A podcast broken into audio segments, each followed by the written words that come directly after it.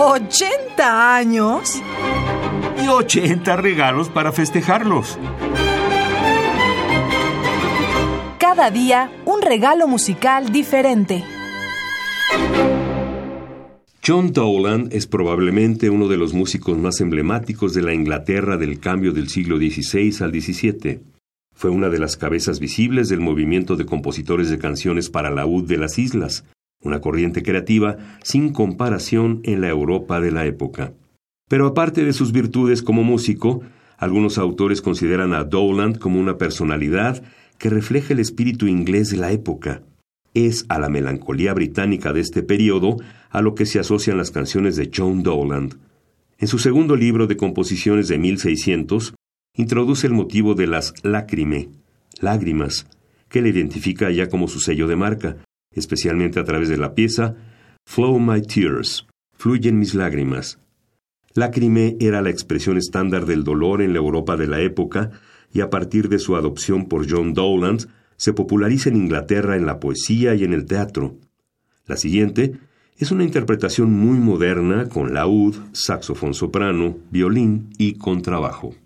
A continuación escucharemos del compositor inglés John Dowland, nacido en 1563, fallecido en 1626, canciones del álbum In Darkness Let Me Dwell, Come Again, The Lowest Streets Have Tops y Flow My Tears editado por ECM en 1999.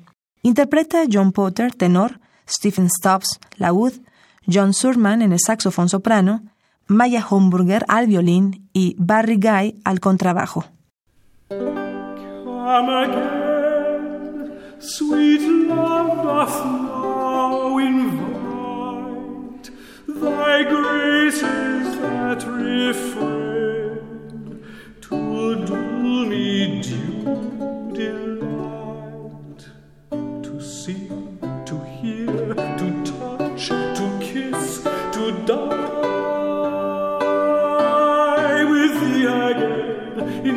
Yes. see.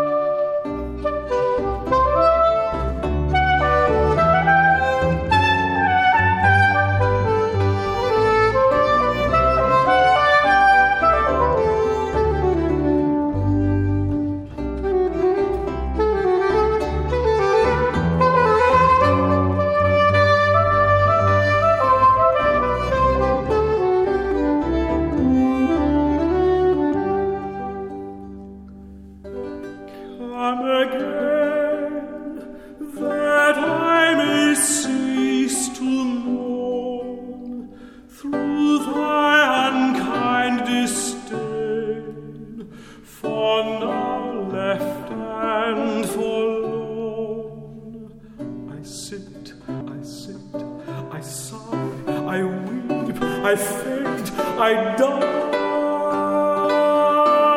in deadly pain and endless misery.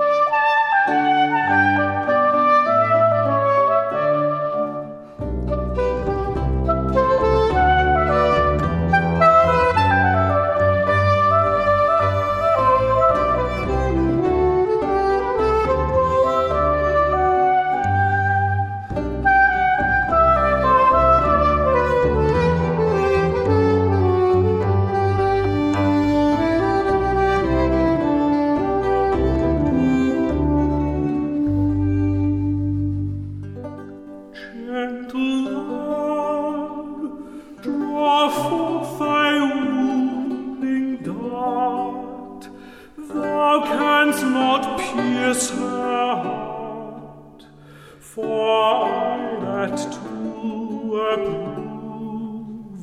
By sighs and tears more hot than are thy shafts. Did tempt while she while she for triumph laughs. By sighs and tears more hot than are thy shafts.